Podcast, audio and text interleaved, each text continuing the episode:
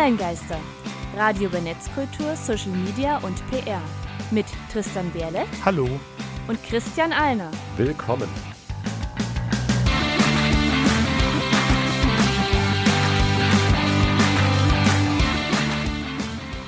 Heute gibt es ein Reh zu Homeoffice.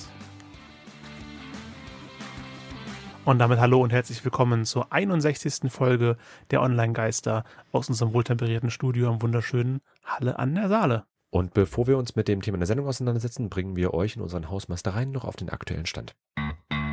Online-Geister, Hausmeistereien. Es ist warm. Ja, und in der letzten Folge haben wir uns über Datenschutz und Datensicherheit, auch ein ganz heißes Thema, unterhalten. Alle Details zur Folge onlinegaster.com Schrägstrich Folge 060. Und auf unsere Kapiert-Skala von 0 Line geeignet bis 10 Fachidiot würde ich es jetzt auf einem Level von, also man muss schon ein bisschen das, den Nerd-Faktor mitbringen, Ja. wollen sich damit zu beschäftigen, aber ich glaube, wir haben ziemlich guten Überblick gegeben. Also wenn man keine Ahnung vom Thema hat, ist man danach, glaube ich, gut informiert. Also ich würde schon weiter unten eher einsortieren, aber ist wär- schwierig Ich wäre jetzt so bei, bei vier eingestiegen. Ja, also ist schon ein spezielleres Thema, aber ich glaube, wir haben es halbwegs line geeignet rübergebracht. Ja, Und schon. Kurze Neuigkeiten. Genau. Überblick. Audiobooms. Apple und Spotify wollen Geld für Podcasts, also nicht nur die Werbeeinnahmen und das Geld der ähm, Premium-Mitglieder, sondern wirklich Paid Podcasts. Wird Apple eingeführt. Du musst bezahlen, um den Podcast hören zu wollen, quasi eine Paywall. Genau, bei Apple, die haben damit begonnen, die haben ihre Apple Podcasts App ein bisschen umgemodelt. Äh, Eine knappe Woche später hat ein Spotify nachgezogen. Momentan alles größtenteils in den USA, weltweiter Rollout kommt noch. Und im Juni 2021 hat Facebook auch angekündigt, dass sie jetzt Creatoren, also Seitenbetreiberinnen, ermöglichen möchten, ihre Podcasts über eine RSS-Feed automatisch bei Facebook posten zu können.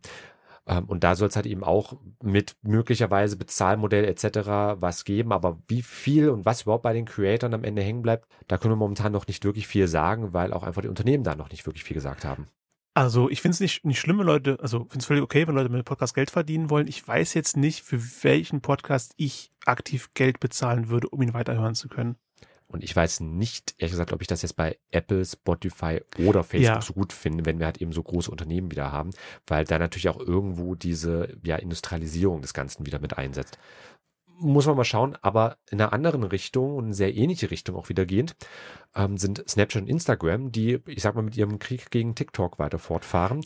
Denn bei TikTok gibt's ja diese kurzen, knappen Videos und im letzten November hatte Snapchat bereits seine Variante von Kurzvideos namens Spotlight angekündigt, also quasi als TikTok-Klon das Ganze.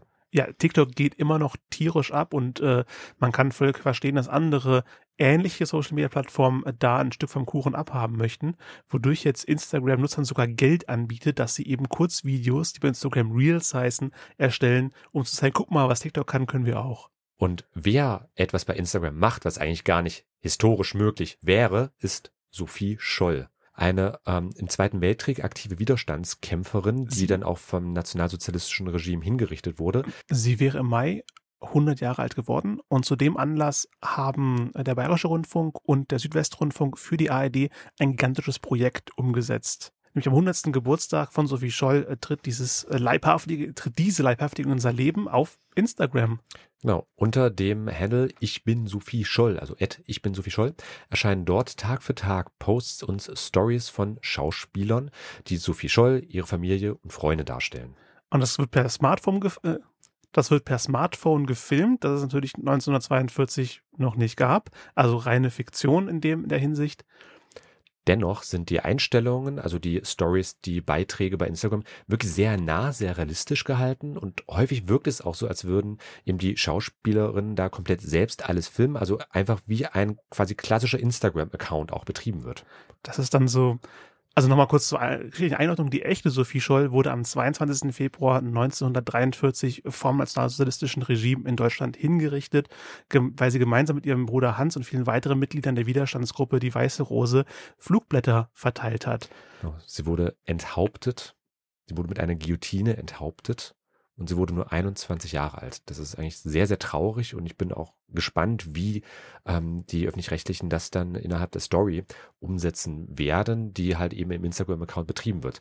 Denn wir schauen jetzt uns gerade mal den Instagram-Account an und dort haben wir teils kleine Zeichnungen von ihr, teils auch einfach eben Beiträge von Sophie Scholl, wie sie jetzt mit ihren Freunden Zeit am See verbringt oder Vergleichbares. Also eben, was Also ein Mädchen Anfang 20 halt so macht, eine junge Ja. Frau Anfang 20 halt so macht. Und das wird noch eine sehr tragische Wendung nehmen. Also das Ende der Geschichte ist ja schon vorgeprägt, einfach durch die historische Mhm. Geschichte. Und wenn ihr euch dazu informieren möchtet, wie gesagt, instagram.com slash ich bin Sophie Scholl oder einfach in der Suche dort eingeben, ich bin Sophie Scholl, dort gibt es den Account, der kann abonniert werden. Ich Und wir sind gespannt, was sich da auf jeden Fall so tun wird. auf jeden Fall interessant, mit diesem Mittel quasi Leuten, die Instagram-affin sind, die Geschichte näher zu bringen. Ähm, und auch was jetzt mit, mit Schauspieler und dieser Social-Media-Affinität möglich ist. Seit dem letzten Jahr haben wir noch andere Podcasts aufgenommen. Wir machen ja jetzt nebenbei auch noch Gameplay. Genau, für den E-Sport Hub in Sachsen-Anhalt.